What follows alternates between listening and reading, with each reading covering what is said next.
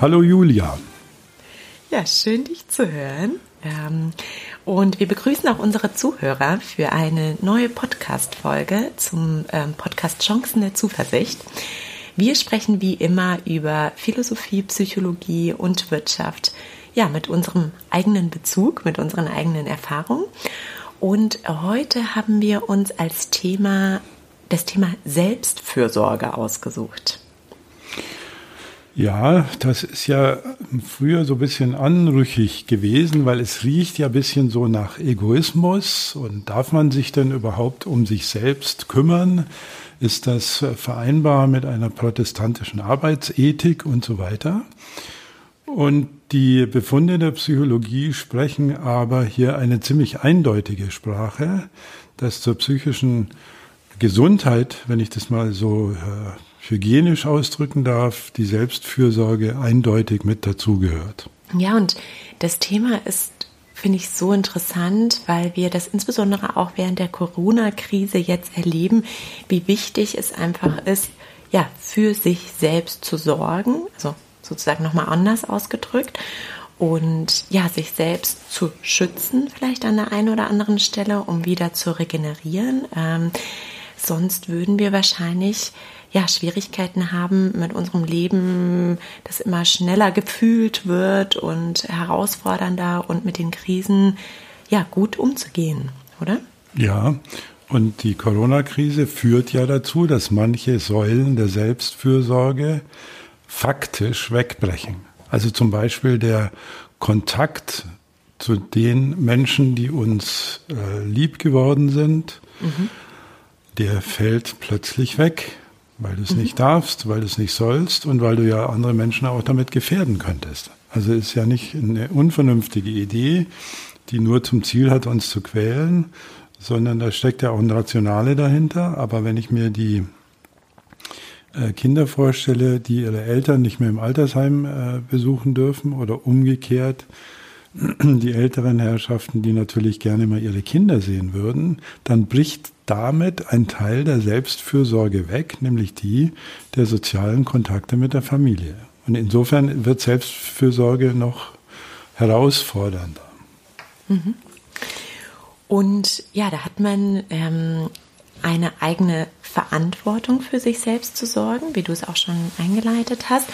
Und ähm, ja, auch von der wirtschaftlichen Seite haben sicherlich auch Unternehmen die Verantwortung, äh, für ihre Mitarbeiter zu sorgen, auch ja. in so einer Zeit. Ne? Ja, mhm. ja.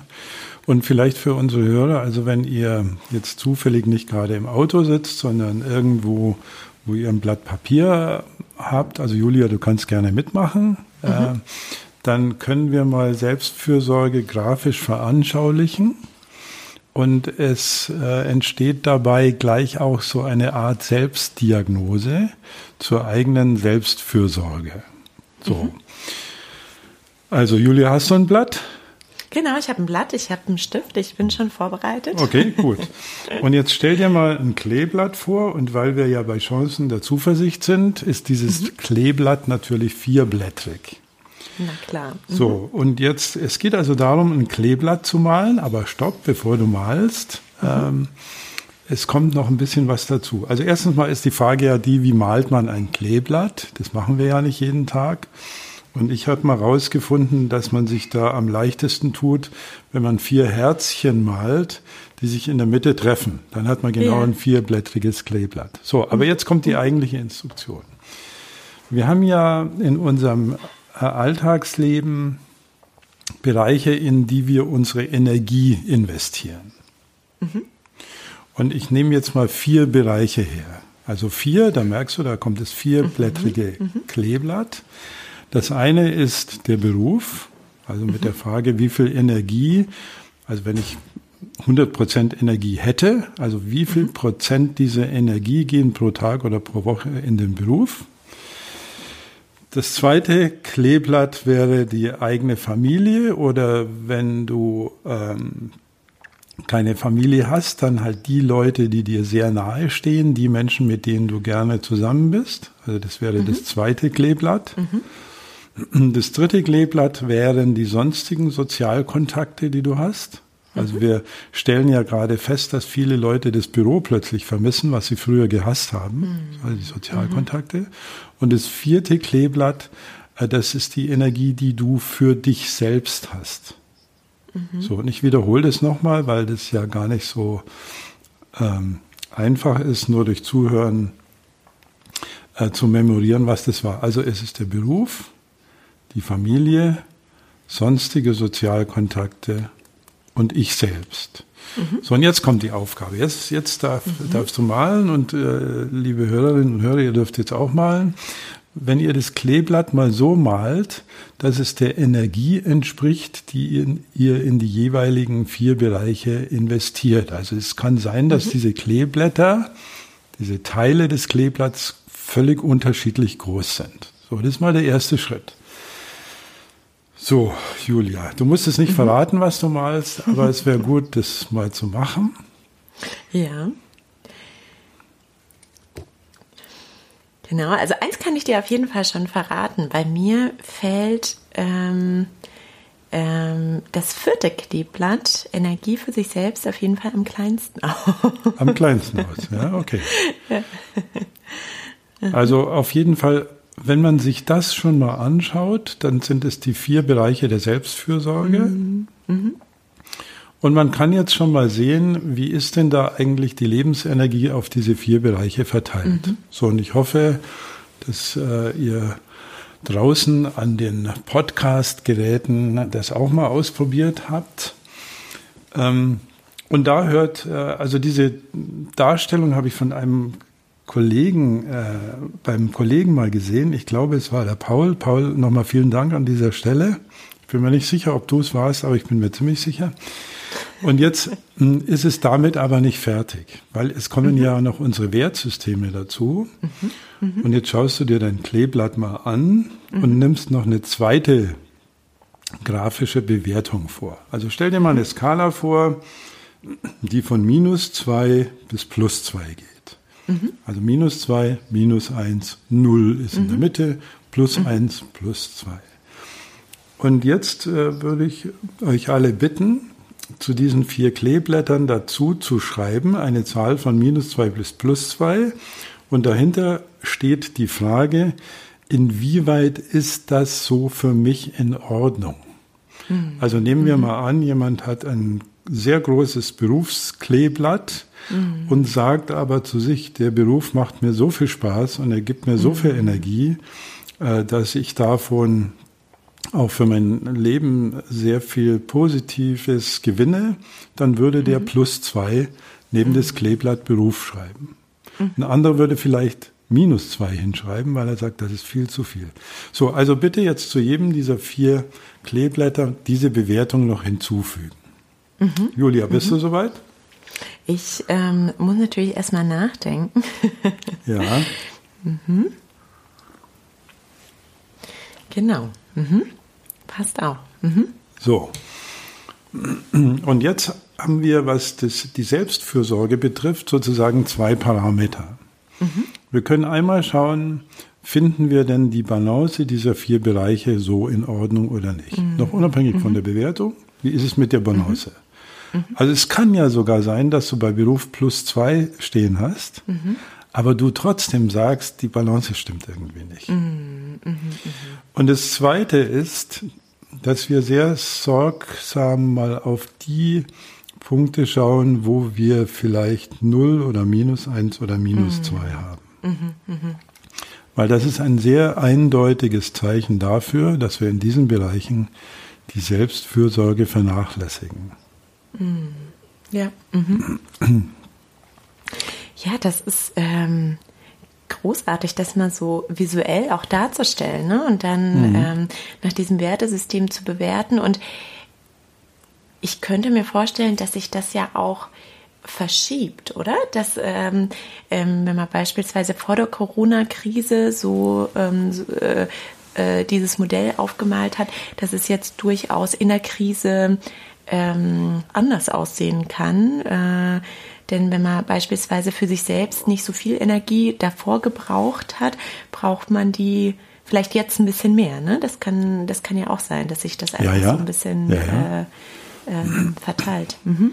Also stell dir mal vor, das, was wir ja auch in den Medien jetzt öfter sehen mhm. äh, durften oder mussten, also eine alleinerziehende Mutter mit drei Kindern und Homeschooling und Essen machen und doch irgendwie einkaufen und möglicherweise noch Homeoffice zu machen. Mhm. Da verschiebt es das Kleeblatt sehr schnell, weil die Frage mhm. heißt dann, wo bin ich selber? Mhm. Und wo sind meine Sozialkontakte? Mhm. Und wie stehe ich denn zu meiner beruflichen Effizienz und Leistung und Spaß? Also es verschiebt mhm. es massiv, ganz mhm. massiv, klar. Mhm. Also umso wichtiger ist es vielleicht, Entschuldigung, ich habe dich jetzt mhm. gerade ja, unterbrochen. Mhm. Also ähm, was ich mit manchen meiner Coaching-Klienten erarbeite, ist dieses Kleeblatt so, keine Ahnung, zwei, dreimal im Jahr sich auf Wiedervorlage äh, zu legen, mhm. ohne das Alte anzugucken. Das ist immer mhm. sehr, sehr mhm. wichtig. Mhm. Also, dass man sich gar nicht beeinflussen lässt von dem, was man jetzt im Januar gemalt hat, sondern mal schaut, wie schaut es denn jetzt im Mai aus. Das ist eine Übung, die dauert ähm, eine Minute. Aber du hast plötzlich einen sehr schnellen Zugriff, der außerdem noch visualisiert ist, zum Ausmaß seiner Selbstfürsorge oder zum möglichen Mangel dazu. Mhm. Wie ist es denn? Du hast am Anfang gesagt, dass der Egoismus da ja eine große Rolle spielt im, ähm, im Sinne des schlechten Gewissens wahrscheinlich. Ne? So, also wenn ich zu viel ähm, auf mich selbst schaue, dann bin ich mhm. egoistisch. Äh, kommt das auch oft bei deinen Klienten vor? Oder ähm, könnten wir in diesen Punkt nochmal einsteigen, weil ich glaube, dass dieser Punkt für viele wichtig ist. Ähm, ich, äh, vielleicht bevor du äh, das sagst, ich veranschauliche mir das immer ganz gerne so mit diesem Flugzeugbeispiel, ne? dass wenn, wenn äh, die Sauerstoffmasken runterfallen, dann muss man sich die Sauerstoffmaske zuerst selbst äh, aufziehen, bevor mhm. man, bevor man ja. das bei anderen macht. So ähnlich ist es hier äh, wahrscheinlich auch. Ne? Das ist ein sehr, sehr, sehr, sehr gutes Bild. Und es ist tatsächlich, was ich so wahrnehme, ein bisschen verbrämt oder anrüchig, sich um sich selbst zu kümmern. Also wir haben ja dieses Kleeblatt Ich. Mhm, genau. So. Und äh, ich bin ja auch äh, als Paartherapeut unterwegs gewesen. Das ist immer eine ganz, ganz große Schwierigkeit. Also weil Menschen brauchen offensichtlich diesen Bereich für sich selbst, für das eigene mhm. Hobby oder mal alleine aufs Fahrrad zu steigen und loszudüsen oder in der Ecke sitzen und ein Buch zu lesen. Und viele Partner verbieten sich das, weil sie mhm. sagen, jetzt war ich schon die ganze Woche im Beruf unterwegs und dann äh, muss ich doch mit den Kindern ein bisschen Zeit verbringen und jetzt noch in meinen Hobbykeller zu gehen, also das mhm. kommt ja sicher gar nicht gut. So. Mhm. Und damit ist aber eins der Prinzipien verletzt. Also das hat mit Egoismus gar nichts zu tun, sondern mit der Sauerstoffmaske für dich selbst. Weil man kann sagen, dass, ähm, die Selbstfürsorge hat drei Grundprinzipien. Also wir haben jetzt ein vierblättriges Kleeblatt, das sind die mhm. Bereiche. Und wenn ich mal über die Prinzipien spreche, dann ist das eine Prinzip das der Balance, mhm. was ja in dem Kleeblatt so ein bisschen mhm. angedeutet ist. Also sind die Dinge in Balance. Genau. Und das muss man vielleicht dazu sagen nochmal, in Balance bedeutet ja nicht, dass sie alle gleich groß sind, ne? so wie du es erklärt ja. hast, sondern genau, dass das mit dem eigenen Wertesystem übereinstimmt. Also es wäre auch sehr merkwürdig, wenn, wenn mhm. irgendjemand es genau gelingt, dass er jetzt, wenn er da eine Skalierung hätte, ganz genau das gleiche, die gleiche Prozentzahl hätte. Das ist sehr mhm. unwahrscheinlich. Mhm. Aber wir haben, glaube ich, schon, wenn wir uns in uns reinblicken, ein ganz gutes Gefühl dafür, ob das Leben in Balance ist oder nicht. Mhm. Und das ist ein wichtiger Punkt. Es ist auch ein wichtiger Punkt, sich diesen Gedanken zu gestatten. Mhm. Also Balance ist der eine Punkt. Der zweite Punkt, den du gerade ansprichst, sind Grenzen. Also wo mhm. setze ich denn Grenzen? Mhm. Zum Arbeitgeber hin, zum Kollegen hin, zum Partner hin, zu meinen Kindern hin, weil diese Grenzziehung offensichtlich für das eigene Wohlbefinden wichtig ist. Und wie du richtig sagst, das eigene Wohlbefinden hat auch sehr viel damit zu tun, wie ich auf andere Menschen zugehe. Mhm. Also wenn ich super schlecht drauf bin, dann ist es sehr unwahrscheinlich, dass ich ein guter Ehemann oder eine gute Ehefrau bin. Mhm. Mhm. Und die ähm, wir hatten ja so eine Diskussion über Burnout vor ungefähr zehn Jahren in Deutschland, also wo das der Aufmacher Nummer eins war bei allen großen Magazinen. und sich die Wissenschaft gestritten hatte, ob Burnout eine qualifizierte Diagnose der Psychologie ist oder nicht. Aber das ist, un, das ist nicht entscheidend, sondern ich habe Burnout-Klienten gesehen und es ist ein dramatisches geschehen. Und die Krankenkassen haben ja Statistiken darüber, dass du erst nach anderthalb Jahren wieder einigermaßen fit bist, wenn du in diesen Burnout gibst. Aber worauf ich raus will, die Burnout-Forschung, also die Leute, die sich damit befasst haben, haben einen sehr einhelligen Befund, nämlich dass ein Großteil von Burnout dadurch entsteht, dass sich Bereiche ineinander hineinfressen. Also der Beruf frisst sich ins Privatleben rein mhm. und du sagst, naja, jetzt kurz vor der Tagesschau kann ich doch noch die PowerPoint-Präsentationen fertig machen. Mhm. Mhm. Und äh, und wenn meine Frau jetzt sowieso gerade bei der Freundin ist, dann kann ich doch noch mal einen Artikel überarbeiten oder das Projekt weiter bewegen oder mich nochmal einloggen mhm. und wie viele Leute habe ich, die dann kurz vorm Schlafengehen nochmal äh, Arbeitsvorbereitungen machen mhm. und so mhm. weiter und dann geht es nämlich weiter. Dann sagst du, naja gut, am Samstagvormittag, wenn, wenn äh, ich jetzt gerade mal allein zu Hause bin und mein Mann einkaufen ist, dann kann ich doch schnell mhm. noch so und so und dann kann ich doch da noch schnell und da noch schnell und dann sitze ich am Sonntag und dieser Prozess läuft leider sehr unmerklich weil Burnout-Klienten sich zunächst mal als sehr leistungsfähig erleben. Mhm. So, aber mhm. es ist ein Mangel an Selbstfürsorge. Also wir müssen immer schauen, wo können wir Grenzen setzen. Mhm. mhm. Ähm, muss ich denn äh, den Besuch der ungeliebten Tante, mhm. muss ich den wirklich aus irgendwelchen Gründen machen oder nicht? Und wenn ich zur Entscheidung gelange, ja, es ist mir wichtig, dann ist es etwas anderes, als wenn ich das Gefühl habe, es ist vollkommen unwichtig und es nervt mich und es nimmt mir Zeit für meine Partnerin, meinen Partner und meine Kinder. Und mhm. Grenzen setzen heißt auch immer, dass du ein paar Leute verprellen könntest. Mhm, mh, mh. Aber es ist der höhere Wert sozusagen. Genau. Also mhm. äh, nochmal zur Wiederholung. Also Balance, Grenzen setzen und das dritte mhm. ist, ähm, die Energiereserven zu halten. Mhm. Mhm. Und die Energiereserven, also sowas gibt's tatsächlich. Da haben wir auch psychologische Forschung dazu. Also zum Beispiel auch zum Thema der Willensstärke. Die nimmt über den Tag hin ab. Das ist mhm. so. Äh, mhm. haben einen sehr großen äh, Forscher, Baumeister heißt der, der das erforscht hat. Und Energiereserven haben tatsächlich zu tun, also A mit dem Ich und B mit dem, was du dir selbst gönnst. Also rausgehen und Hobbys und also mhm. alles, was dazu gehört. Mhm. Bei dir wäre das vielleicht das, äh, zum Reiten zu gehen. Genau. Mhm. Bei mir wäre das vielleicht meine Vespa rausholen und mit der eine mhm. Runde drehen. Oder an der Isar spazieren gehen, die wir ja hier in mhm. München haben. Oder, oder. Also mhm. man hat, es gibt schon das Phänomen des Auftankens. Das kennen wir auch aus der es gibt auch sowas wie Urlaubsforschung und wir kennen daraus, dass es aber in der, aus der Urlaubsforschung, dass es eine Zeit lang dauert, bis der Effekt einsetzt. Mhm. Also mit drei Tage Urlaub bist du vielleicht mal kurz raus, aber wenn du ein wirkliches Auftanken willst, dann brauchst du schon mal ein, zwei Wochen. Zwei Wochen, besser mhm. zwei. Mhm. Und dann musst du auch schauen, dass das nicht nach ein paar Tagen nach dem Urlaub wieder weg ist. Ne? Ja, richtig. Genau. Ja. Das ist ähm, ähm, sehr wichtig, was du gerade sagst, Heinz, mit diesen drei Punkten Balance, Grenzen setzen und Energiereserven auftanken. Jetzt würde ich gerne ähm, ganz kurz nochmal auf den Punkt des Grenzensetzens eingehen, mhm. ähm, was du auch gerade so schön in deinem Beispiel beschrieben hast, mit dem die Arbeit frisst sich so in alle Bereiche rein und das passiert so ganz unbemerkt. Denn ich glaube, genau mit dieser Situation sind ja viele konfrontiert gerade, weil viele einfach mhm. zu Hause arbeiten mhm. und Manche haben das schon ähm, ganz lange gemacht und für andere ist es vielleicht jetzt auch ganz neu, so, so äh, die ganze Zeit von zu Hause zu arbeiten.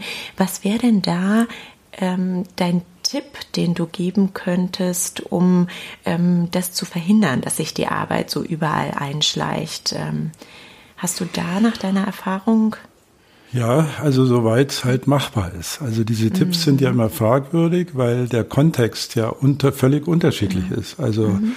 Wenn jetzt ein Vater, eine Mutter ein Zweijähriges zu Hause hat, dann ist es was anderes, als wenn es zwei Achtjährige sind. Mm, mm. Aber die Grundidee ist immer die, der Seele das Signal zu geben, ich drücke das bisschen pathetisch aus, dass ich in der Lage bin, Grenzen zu setzen. Und da mhm. hilft eine zeitliche Vorgabe an sich selbst. Mhm. Mhm. Also wenn ich mir sage, von 9 bis 10 arbeite ich an XY mhm. oder auch im Haushalt mhm. und dann mache ich eine Pause. Mhm. Und wenn du dir dann einen Wecker stellst oder so, dann ist es, mhm. klingt es zunächst mal doof, aber es ist nicht doof. Mhm. Und die Burnout-Forscher haben, also einige zumindest, haben folgenden Befund geliefert, dass es intelligent ist, selbst das Privatleben in einen Kalender zu schreiben. Mhm. Was ja zunächst mal so wie, naja, jetzt hat sich's total reingefressen, Papa an Deportas klingt, Mhm. Aber wenn da einfach drin steht, Samstag von 9 bis 12 auf den Bauernmarkt gehen, mhm. dann hat das ein psychologisch anderes Gewicht. Mhm. mhm.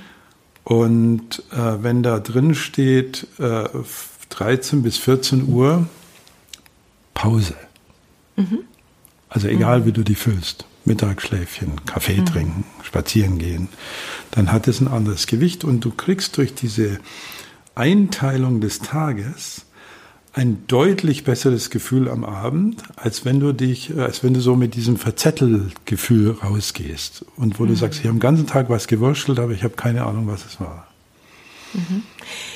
Ja, und was ich persönlich hilfreich finde, ist, wenn man sich die Dinge auch ganz bewusst vornimmt. Ja, also ähm, wenn du sagst, ja, Pause machen ist so wichtig, dann oder ähm, ich mache mal ein anderes Beispiel, das mit dem Sport. Ja, also du hast gesagt, bei mir ist es das Reiten, bei jemand anders kann es vielleicht das Joggen sein. Und dann überlegt man in dem Moment, ach, jetzt habe ich doch so viel Arbeit, jetzt lasse ich das Joggen wegfallen. Und in dem Moment aber mal so durchzuatmen und zu sagen, ja, das habe ich mir aber vorgenommen, das sind meine Werte und das ist wichtig und das mache ich jetzt. Ne? Also so ganz bewusst sich das doch mal äh, zur Erinnerung zu holen, das finde ich für mich hilfreich, um da äh, so, ja. ähm, so willensstark. Ja. ähm, was du sagst, äh, findet man bei vielen amerikanischen Autoren. Also wenn du dir so eine Excel-Tabelle vorstellst, mhm. die rechts rüber Montag, Dienstag, Mittwoch, Donnerstag, Freitag, Samstag hat. Mhm. Und drunter zu verschiedene Aktivitäten, die dir wichtig sind. Mhm.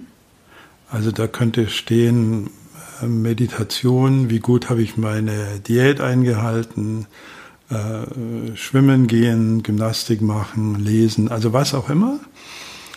Die Aktivitäten stehen dann in der linken Spalte, daneben steht das Ideal also mhm. was du in dieser Woche schaffen willst. Mhm. So, also beim Lesen steht vielleicht 50 Seiten äh, im, im, Buch XY lesen. Mhm. Und dann trägst du jeden Tag ein, Montag, Dienstag, Mittwoch, in die einzelnen Zellen dann, ähm, wie du dich da selber bewertest. Also du brauchst irgendeinen Benchmark. Der Benchmark ist dein eigenes Ideal, also nicht jemand, was dir, nicht irgendwas, was dir jemand anders vorgibt. Mhm. Das bedeutet, es sollte also einfach auch realistisch sein. Mhm. Und das habe ich bei äh, amerikanischen Autoren gefunden. Ähm, ich habe da immer ein bisschen Zweifel, um ehrlich mhm. zu sein, weil du brauchst natürlich auch viel Energie äh, dann so eine Tabelle herzuziehen mhm. und tatsächlich die einzutragen. Vielleicht ist es besser, wenn die äh, an der Kühlschranktür hängt oder so und eben mhm. in dem Fall mal nicht elektronisch ist, wo, das, wo du das Ding dann siehst und zumindest mal zum Frühstück das dann von den Magneten abmachst und mal drauf guckst. Aber alles, das hängt halt immer von der einzelnen, von der Situation, vom Kontext, vom Einzelnen ab, welches Werkzeug ihm da hilft. Aber das mhm. Prinzip, für sich selber eine Gliederung des Tages zu erstellen, das ist auf jeden Fall gültig. Ja, und ich glaube, was da so wichtig ist, auch die Priorisierung. Ja, also was ist heute besonders wichtig, dass egal was passiert, wenn ich das mache, mhm. bin ich zufrieden. Ne? Und was ja. sind diese, diese kleinen Dinge, die sich über den Tag vielleicht immer wieder irgendwo reinschleichen, die total viel Zeit rauben. Und dann hat man das Gefühl, man ist den ganzen Tag beschäftigt, aber am Ende mhm. äh, trotzdem unzufrieden, weil ja. es nicht das war, was wichtig war. Ne? Ja. Was übrigens noch zum zweiten Aspekt führt, man kann diese Tabelle rückwirkend oder vorausschauend mhm. ausfüllen. Mhm. Weil Stephen Covey hat ja mal herausgefunden, einer der großen, ähm, ja, es kann man schon sagen, Self-Care-Forscher, ähm, mhm. der leider gestorben ist vor ein paar Jahren, äh, der sagt, wenn du dir den Zeitraum von zwei Wochen vornimmst, dann ist es ziemlich realistisch. Und dann kannst du ein, eine solche Tabelle auch mal dazu benutzen, schon mal am Mittwochnachmittag eintragen, einzutragen, schwimmen gehen um 17 mhm. Uhr. Mhm. So. Also das geht natürlich auch. Mhm. Ja. ja. und vielleicht zum, äh, also wir haben ja mit so einem vier Speichenmodell gearbeitet durch die mhm. Kleeblattmetapher. Man kann natürlich auch für die von euch, denen das Spaß macht, man kann natürlich auch sich mehrere Speichen, mehrere Sektoren ausdenken. Also Familienleben, Karriere, persönliche Entwicklung, Gesundheit, Finanzen, Freizeit, mhm. äh, Beziehungen, Lebenszweck, Spiritualität, äh, Haushalt äh, und so weiter. Und kann da, wenn man mal seine eigenen Werte, deswegen komme ich da drauf, äh, entdeckt hat, genau die gleiche Idee vornehmen. Also wie viel Energie habe ich da drin? Frage eins Und mhm. Frage zwei wie bewerte ich denn das Ausmaß an Energie, was ich meinetwegen jetzt in äh, die Beschäftigung mit meinen Finanzen investiere? Mhm. Um ein trockenes mhm. Beispiel zu nehmen. Mhm. Mhm. Ja. Heinz, Ganz wichtig, ähm, finde ich, was du uns heute erzählt hast. Ähm, ja, vielleicht insbesondere auch, weil wir gerade die Corona-Zeit haben, die Corona-Krise, denn ähm, ich glaube, da müssen Menschen einfach nochmal anders auf sich aufpassen. Ähm, und ähm, deswegen fand ich das sehr, sehr schön, wie du es gerade dargestellt hast und ähm, sehr anschaulich mit den auch drei Punkten nochmal, die ich wiederholen würde ähm, ja, die Balance finden, Grenzen setzen und schauen, wie man die Energiereserven aufrechterhält. Mhm. Vielen Dank. Gerne. Ich wünsche dir einen schönen Tag. Gleichfalls. Bin ich froh, dass wir den Podcast morgens aufgenommen haben mit einer hohen Willensstärke. ja. ja. Und allen, die uns zuhören, kann ich nur Mut machen, äh, diese ganz kleine äh, Minute mal zu investieren und sich das eigene Kleeblatt anzuschauen, mhm. weil diese kleine Investition manchmal sehr kreative und konstruktive Wirkungen hat. Und von allen von euch, die in Partnerschaften sind, wenn man mal zwei Kleeblätter nebeneinander legt, mhm. also wenn euer Partner das macht und ihr selbst, dann führt es häufig zu sehr großen Aha-Effekten und zu, also sehr häufig habe ich erlebt, zu einem deutlich wachsenden Verständnis füreinander. Ich möchte ein Beispiel nochmal anführen, weil es mir ja, gerade gerne. einfällt. Äh, ich denke da an ein Pärchen, äh, die beide Scheu hatten, äh, mit dem Kleeblatt Ich zu hantieren und beide hatten heimlich das Bedürfnis, ich glaube, es war sogar der Samstagvormittag, wo er gesagt hätte, da würde ich am liebsten mal mit meinem Mountainbike rausgehen. Und sie hatte irgendwie gesagt, da würde ich gern mal durch die, um die Häuser ziehen oder irgend sowas. Mhm. Und beide haben sich das verboten, das zu sagen, weil sie dachten, jetzt wenn du am Samstag noch sagst, dass du auch noch Zeit für dich brauchst, dann ist es mhm. ganz schlimm. Und die haben ihr Kleeblatt nebeneinander gelegt und haben gesagt, wow, das ist ja gut, also give me five und dann waren sie weg am Samstagvormittag. Und es war alles viel entlassen. Also das vielleicht als, als äh, Anmerkung zum Schluss, dass man solche Dinge mhm. natürlich auch zu zweit machen kann mit der Voraussetzung, dass man es zunächst mal getrennt ausfüllt. Mhm. Ja. ja, mhm. das vielleicht nochmal zum Abschluss. Ja, großartig. Heinz, vielen Dank. Danke.